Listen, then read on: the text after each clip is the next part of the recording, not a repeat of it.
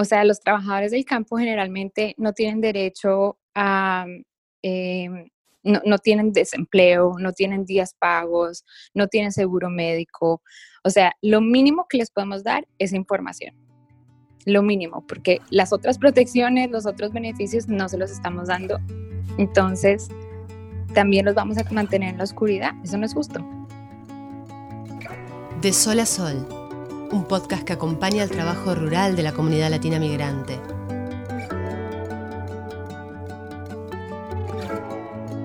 Bienvenidos al nuevo podcast de Enlace Latino en sí. Esto es De Sol a Sol, episodio número 3, los números que nos faltan.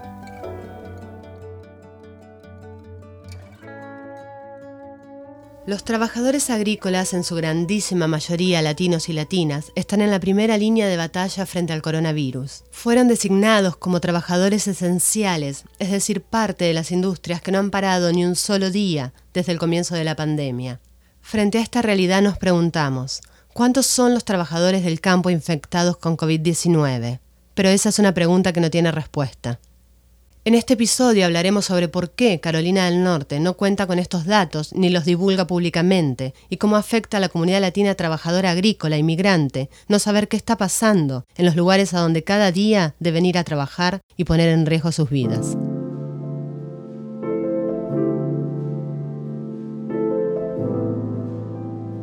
Ana Jensen es directora ejecutiva del proyecto de trabajadores agrícolas en Benson y coordina la red de abogacía de trabajadores agrícolas, o FAM por sus siglas en inglés. La organización de Ana, junto a otras 16 organizaciones civiles, pidieron varias veces al gobierno de Carolina del Norte que se den a conocer los datos demográficos de raza y etnia relacionados con COVID-19, es decir, dónde viven y quiénes son las personas con COVID.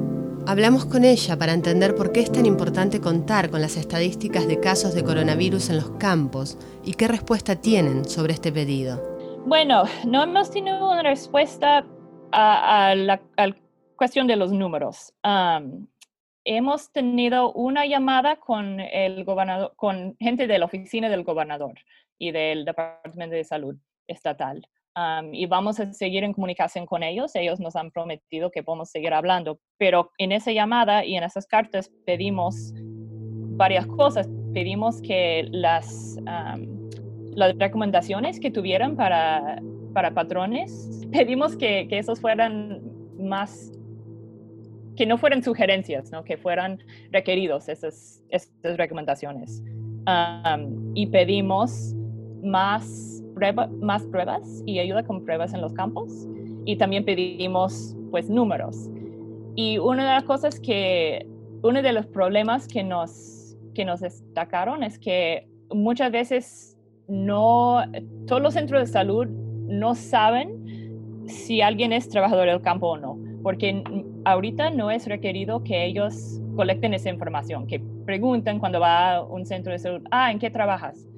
Entonces, muchas veces ellos no saben que una persona que se presenta con COVID es trabajadora agrícola o que vive en un campamento con muchas personas más. No saben porque no preguntan.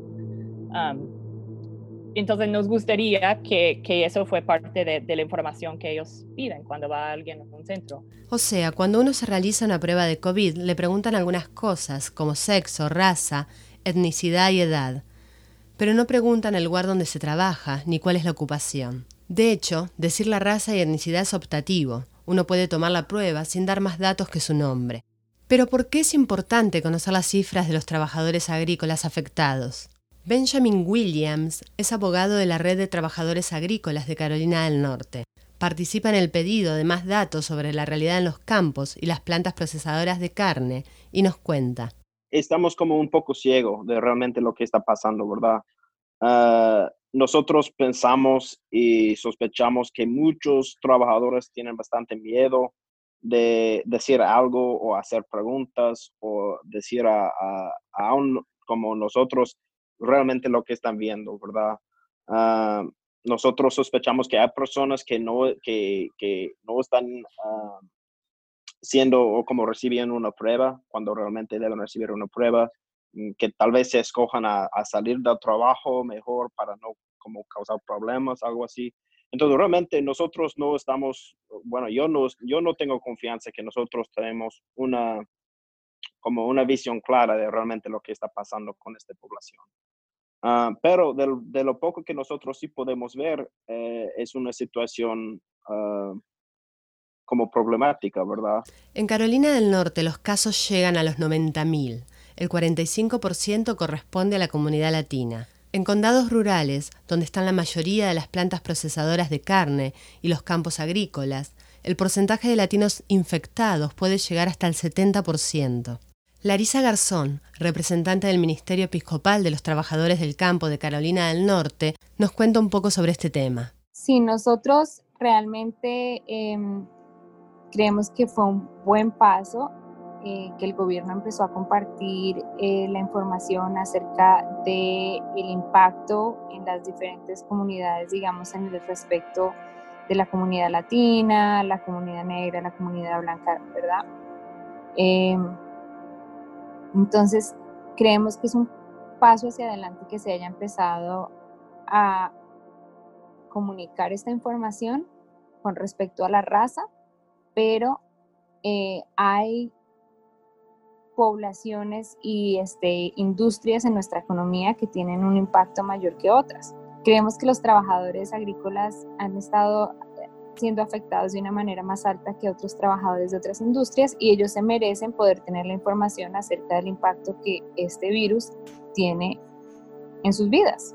Una investigación publicada por The New York Times demostró que la comunidad latina y la comunidad afroamericana son afectados desproporcionadamente por el coronavirus. El medio tuvo acceso a estos datos tras demandar a los Centros para el Control y la Prevención de Enfermedades, CDC por sus siglas en inglés. Los datos confirmaron que los habitantes latinos y afroestadounidenses tienen tres veces más posibilidades de infectarse que las personas blancas y casi el doble de probabilidades de morir por el virus.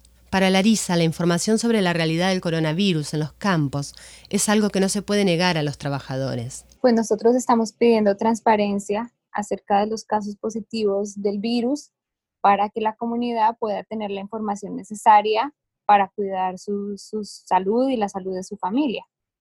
Eh, si la información no existe o no es compartida, es muy difícil para la gente saber hasta qué punto le está afectando a la comunidad esta pandemia. Además, ella marca que esta injusticia se suma a tantas otras que sufren los trabajadores migrantes. O sea, los trabajadores del campo generalmente no tienen derecho a, em, no, tienen desempleo, no tienen días pagos, no tienen seguro médico. O sea, lo mínimo que les podemos dar es información. Lo mínimo, porque las otras protecciones, los otros beneficios no se los estamos dando. Entonces, también los vamos a mantener en la oscuridad. Eso no es justo. Sin los números de brotes en campos, sin saber cuáles son las plantas donde hay casos de COVID-19, es muy difícil que las personas puedan conocer el riesgo real que están tomando. Sí, exacto. Eh, eh, sin un número, pues no le podemos decir cuál es su riesgo. Ellos no saben si hay muchos casos, si hay pocos casos, si implica mucho riesgo trabajar con otras personas, si no. Y la, verdad es que mucha gente no cree que es de verdad, ¿no? Porque, como hemos dicho, muchos trabajadores viven aislados y no tienen mucho contacto con la comunidad. Entonces, si no conoce a una persona que, que tenga esa enfermedad, muchas veces creen, no, pues eso es pura paja, ¿no? Eso no es de verdad, no, no está pasando nada. Pero con números, ellos pudieran tener mejor entendimiento de lo que está pasando y tomar decisiones sobre cómo protegerse. Y existe otro punto que marcan las organizaciones para tener en cuenta. Los datos definen políticas y recursos, pero sin datos, ¿cómo ayudar a las poblaciones más vulnerables? Y la otra cosa es que es cuestión de recursos, porque hemos visto que cuando sabemos que hay muchos números en, en una población, pues hay más recursos. El gobierno se enfoca en ayudar a esas personas. Y si no sabemos si hay muchos casos o no, pues no vamos a recibir más ayuda por parte del gobierno, por parte de los centros de salud. No va a ser un enfoque ayudar a los trabajadores agrícolas si no piensen que hay muchos casos ahí.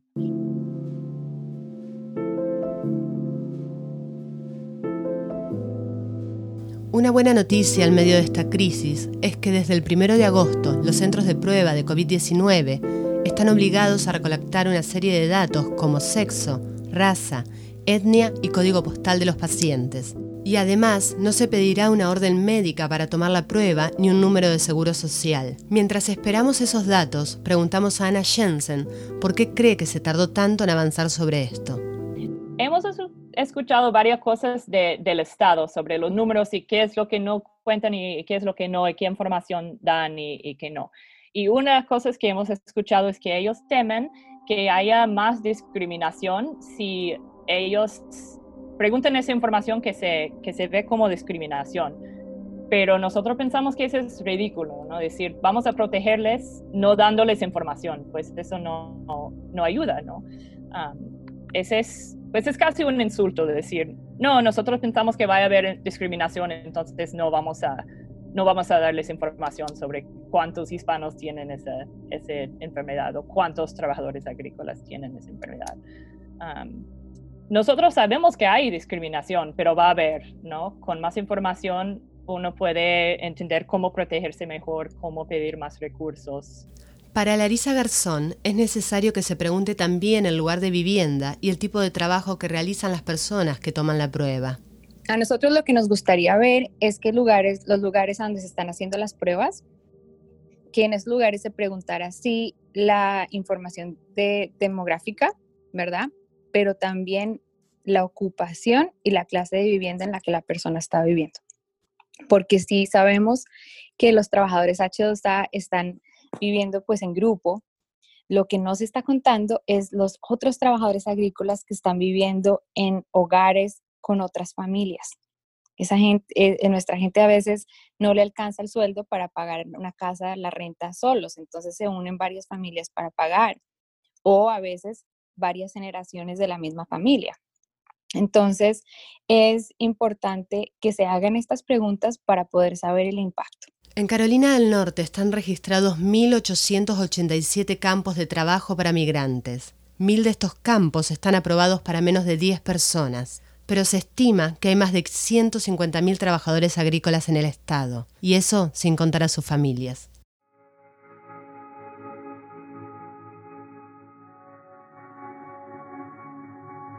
Mi nombre es Norma Martí y ah, es recién empleada con el Departamento de, Servicios, uh, Salud y Servicios Humanos del Estado.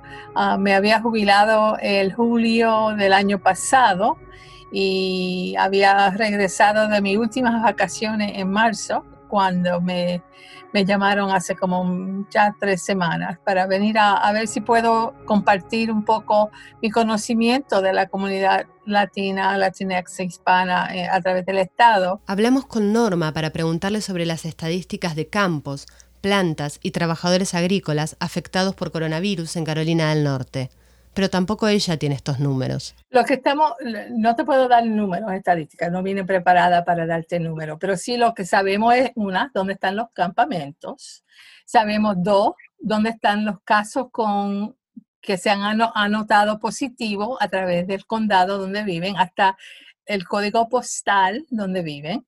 Entonces estamos buscando la manera de, de ver eh, las dos cosas, ¿no? ¿Dónde es que están los campamentos? ¿Dónde es que están trabajando? ¿Cuántos números han, han ya surgido de COVID-19 positivo y si es en el mismo condado o en la misma área o en el, lado vecino? Así que eh, imagínate un mapa con la, son latinos, son, hay personas de la comunidad latina, hay trabajadores agrícolas, hay personas con, que se han ah, diagnosticado positivo con el virus, el COVID-19. Así que pon esas tres cosas juntas y a ver dónde caen en el estado. Entonces hemos, estamos tratando de, de conectar esos, vemos los sitios y los lugares. La situación es compleja. Los campos y las plantas procesadoras de carne están en condados chicos, alejados de los pueblos, y según Norma, el Departamento de Salud está haciendo lo posible para ayudar a los trabajadores.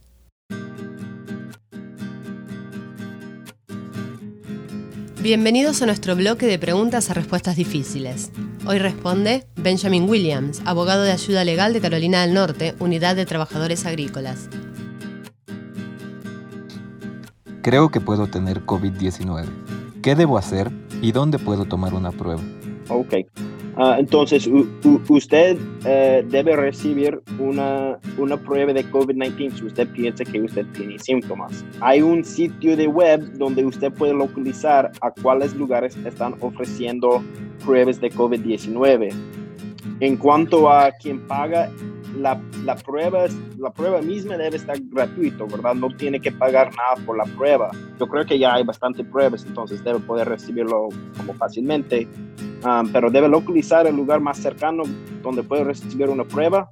Sí se debe decir a su empleador que usted quiere recibir una prueba, ¿verdad? Y si tiene miedo en cuanto a eso, que él va a despedir o va a enojar o él no va a querer ayudar a usted, ah, entendemos y reconocemos eso, ¿verdad? Ah, y debe saber que él no puede despedir a usted por decir que usted necesita una prueba médica. Ah, usted tiene derecho a consultar un doctor o un médico por su salud. Si di positivo en la prueba de COVID-19 y no puedo trabajar, ¿me van a pagar igual mi sueldo? Entonces, una de las leyes que pasó el gobierno federal eh, fue una ley que sin, sin importe al estatus migratorio, tiene el derecho de recibir, bueno, si es, si es empleo de tiempo completo, ¿verdad? 40 horas o más a la semana usted puede recibir hasta 80 horas de ah, tiempo pagado por descansar si el tiempo está relacionado al COVID, ¿verdad? Entonces,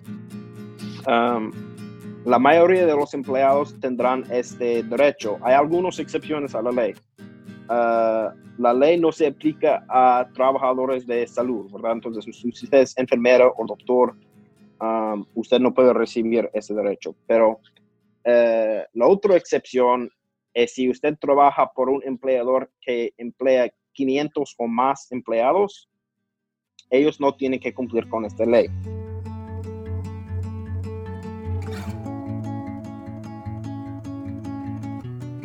Esto fue de Sol a Sol, episodio número 3. Antes de terminar, recordemos tres importantes derechos Usted tiene derecho a recibir una prueba de COVID-19 gratis. Nadie puede tomar represalias laborales contra usted por ejercer su derecho a acceder a la salud. Y por último, si usted trabaja en un lugar de menos de 500 personas, no importa su situación migratoria, usted tiene derecho a recibir un pago de 80 horas por descanso por COVID positivo. Recuerden que pueden comunicarse con nosotros para dejarnos sus consultas o dudas y trataremos de responderlas en el podcast.